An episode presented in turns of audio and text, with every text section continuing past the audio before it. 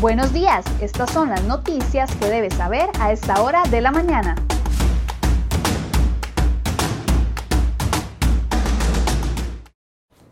7 con 20 de la mañana, muy buenos días, gracias por acompañarnos en Cere Hoy Noticias. Vamos con un resumen de las principales informaciones que les traemos en la portada de cerehoy.com para el día de hoy.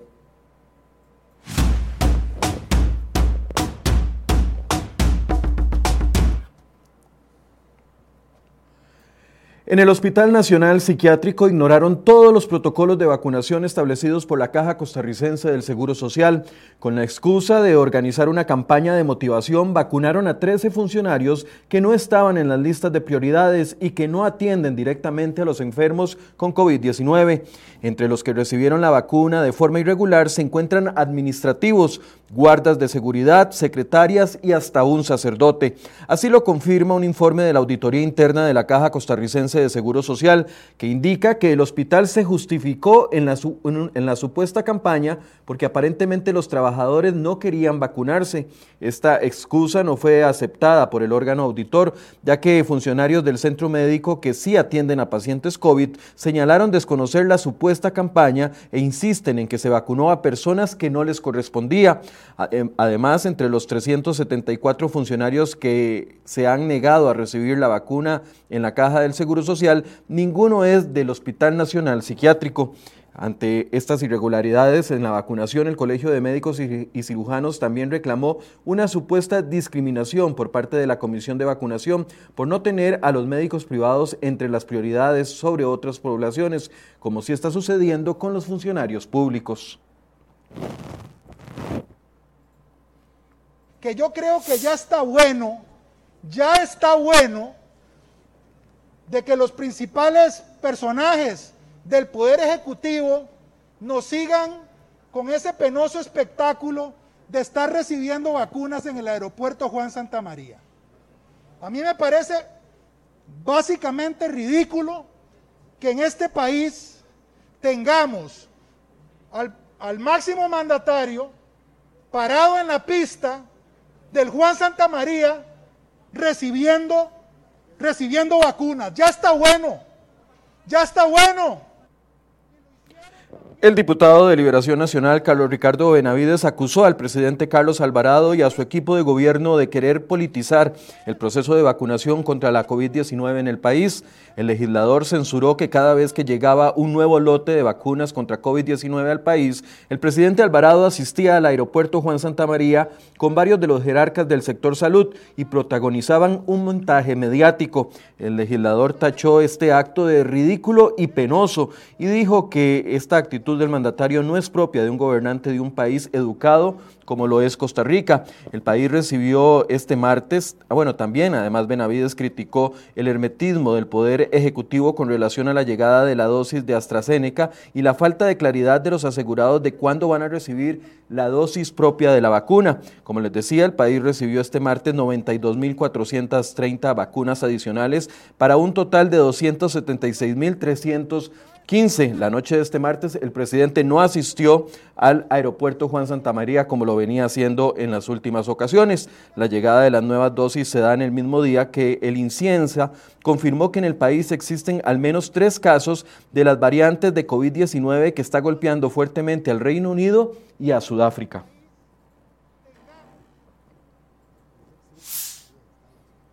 Bueno, y luego de una lluvia de críticas al presidente de Recope, Alejandro Muñoz, le aplicaron la reducción salarial que debían cumplir todos los jerarcas del gobierno. A Muñoz se le aumentó la rebaja salarial del 15 al 25% para así reponer con un 10% el monto no descontado con anterioridad, informó la ministra de la Presidencia, Yanina Dinarte. El pasado 10 de febrero, el funcionario que devenga un poco más de 3.6 millones mensuales de salario dijo que su remuneración no era competitiva en comparación con la de otros jerarcas de instituciones estatales autónomas y aseguró que a pese a ello, él se ponía la camiseta del país. Sin embargo, este lunes 22 de febrero, el medio de noticias Telediario publicó una carta en la que Muñoz solicitaba al Ministerio de Trabajo que no le aplicaran el rebajo solidario del 15% durante los meses de enero y febrero del año 2021, alegando situaciones familiares. La polémica se genera el mismo día en que el gobierno convocó el proyecto de ley que pretende rebajarle la jornada laboral por tres meses más a los empleados privados del sector turismo y a negocios con aforo limitado.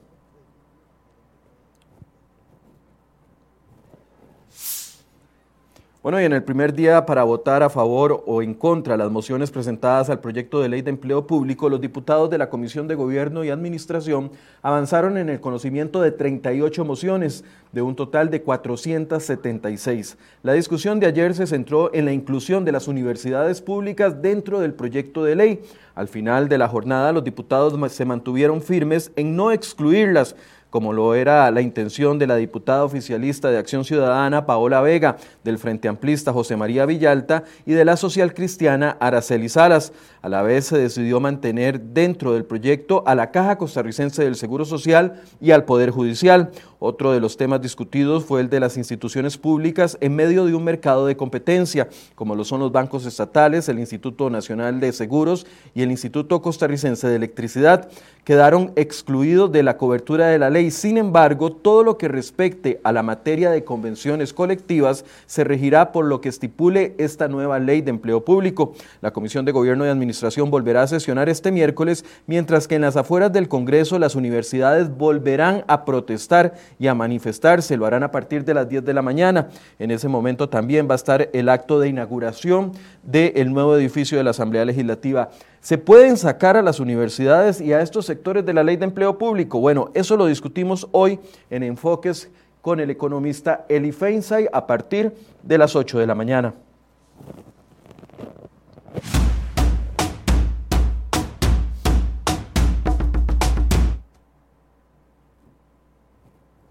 Y un motociclista falleció tras accidentarse la noche de este martes en Nosara, Guanacaste. Al parecer, el conductor perdió el control de la moto y derrapó. Una persona llamó al servicio de emergencias e indicó que el hombre estaba inconsciente. Sin embargo, cuando llegaron los paramédicos ya no presentaba signos vitales. Preliminarmente se habla de que la víctima es un menor de edad y que viajaba solo. Sin embargo, esta información no ha sido confirmada aún por las autoridades. También en otros temas de sucesos de este martes, agentes judiciales lograron la detención de cinco personas, escuche bien, de una misma familia. Todos ellos son sospechosos de participar en el homicidio de un hombre de apellido Rodríguez. El cuerpo de la víctima fue localizado con varios impactos de bala el 19 de octubre del 2019 dentro de un vehículo en el sector conocido como Aguantafilo en San Sebastián. Según el informe del OIJ, la madre los hermanos y otros parientes del sospechoso le habrían ayudado a trasladar el cuerpo de la víctima en el vehículo y luego limpiaron la escena del crimen y borraron evidencia. También otro de los hechos que sucedieron ayer, un hombre sufrió un accidente este martes cuando volaba en un aeroplaneador y cayó a tierra en el Cerro Zapotal, ubicado en Andayure, en Guanacaste. Ustedes ven las imágenes del rescate de esa persona. Las unidades de socorro y de la Cruz Roja y de bomberos realizaron el operativo de rescate y se internaron en la montaña y tras caminar varios minutos localizaron al herido. Es un hombre de 65 años de edad que se encontraba consciente y que fue trasladado estable al hospital de Nicoya, pero con múltiples fracturas en su cuerpo.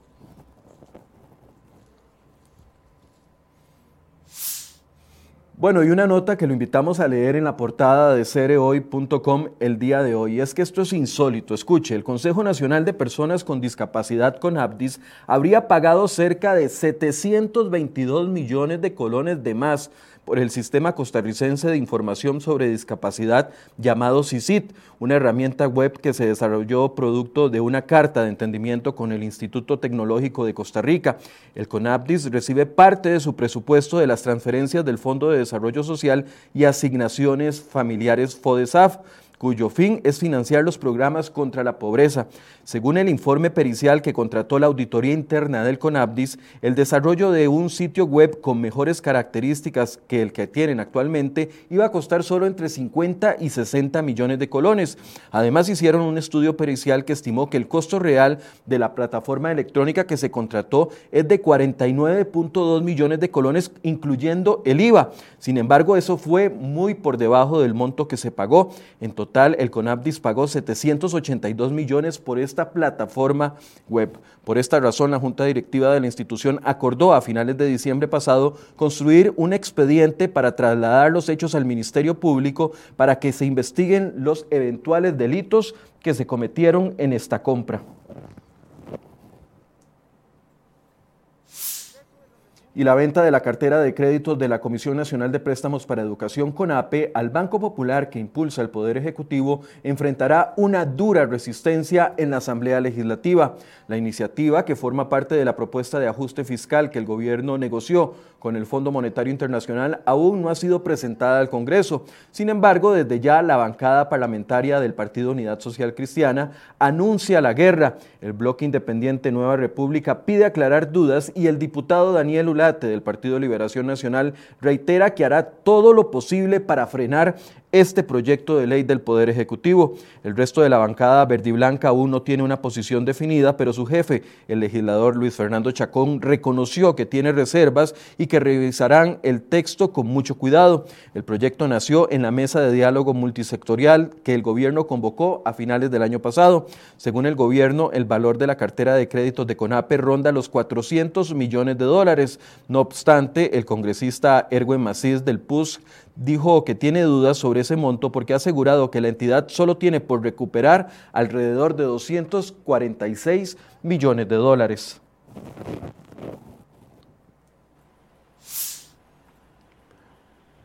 Otra de las notas en la portada de CROI.com el día de hoy, la razón principal para que las nuevas concesiones de autobuses sean por 15 años es porque el gobierno quiere que las empresas compren unidades eléctricas y aporten en el cumplimiento del Plan Nacional de Descarbonización al 2050. El gobierno pretende que para el año 2035 el 30% de los buses del país sean eléctricos y en 2050 el 85%. Eduardo Brenes, viceministro de Transportes, explicó a CROI que el plan de los 15 años de concesión representa un plazo adecuado para que los autobuseros enfrenten el esfuerzo económico que supone comprar autobuses eléctricos. Los precios de estos autobuses rondan entre los 150 y los 200 millones de colones, es decir, aproximadamente el doble de lo que vale una unidad de diésel, según la ley 9518 denominada Incentivos y Promoción para el Transporte Eléctrico, vigente desde el 2018, el Plan Nacional de Transporte Eléctrico deberá proyectar el reemplazo de la flota de autobuses al menos cada dos años. Brenner dijo que el plazo de las concesiones, este nuevo plazo tan extenso, está basado en recomendaciones del Banco Mundial y del BIT.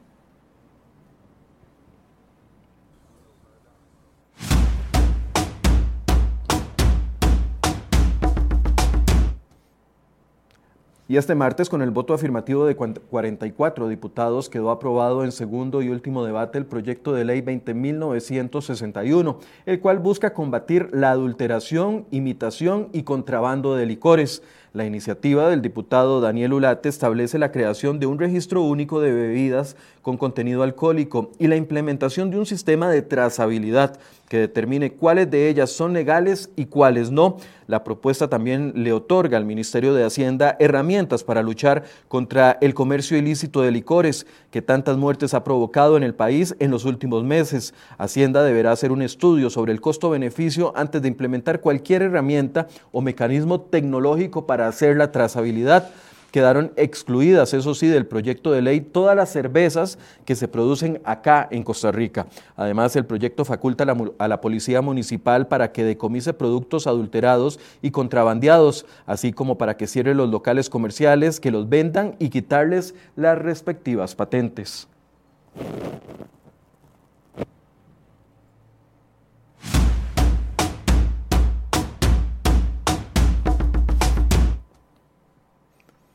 Bueno, estas imágenes desgarradoras nos llegan desde Ecuador y es que en ese país se vive una incertidumbre con los reos que están dentro de las cárceles. Y es que tres centros penitenciarios ecuatorianos fueron escenario de un sangriento enfrentamiento entre bandas rivales que ha dejado decenas de muertos. Las autoridades indicaron al cierre del día de ayer que había al menos 75 personas muertas, pero las estimaciones creen que podrían ser más si se suman los heridos graves que fueron trasladados a los hospitales. Cientos de familiares de los reos se trasladaron al exterior de los penales buscando información en medio del caos interno. Los enfrentamientos empezaron desde el lunes por la noche de forma casi simultánea en los hacinados centros penales de Guayaquil, Turí y Cotopaxi que albergan cerca del 70% de toda la población carcelaria del Ecuador. Desde hace semanas se intuía que algo iba a pasar tras quedar descabezada la banda criminal que controlaba hasta entonces los patios de las prisiones de ese país. Casi un millar de policías y agentes especiales fueron enviados a las cárceles para sofocar los disturbios durante el día de ayer.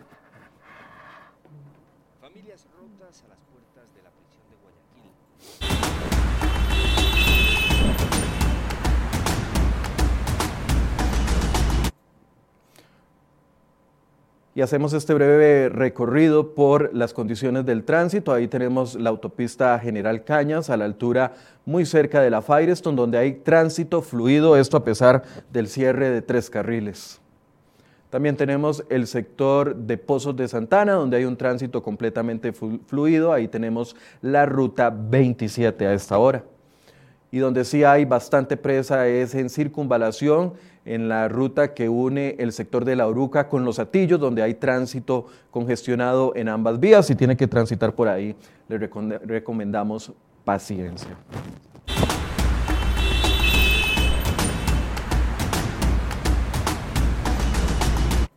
Y son las 7 con 35 de la mañana. Los invitamos a que se conecten con nosotros a partir de las 8 en el programa Enfoque, donde vamos a analizar qué tan seguro es dejar incluidas dentro de la ley de empleo público a las universidades que siguen pidiendo, a pesar de los altos salarios que hemos publicado en los últimos días, siguen pidiendo quedar fuera de la ley de empleo público, así como el Poder Judicial y la Caja Costarricense del Seguro Social. Ellos intentan salirse, pero los diputados mantuvieron la posición ayer en la comisión. ¿Cuál es el hay seguridad jurídica.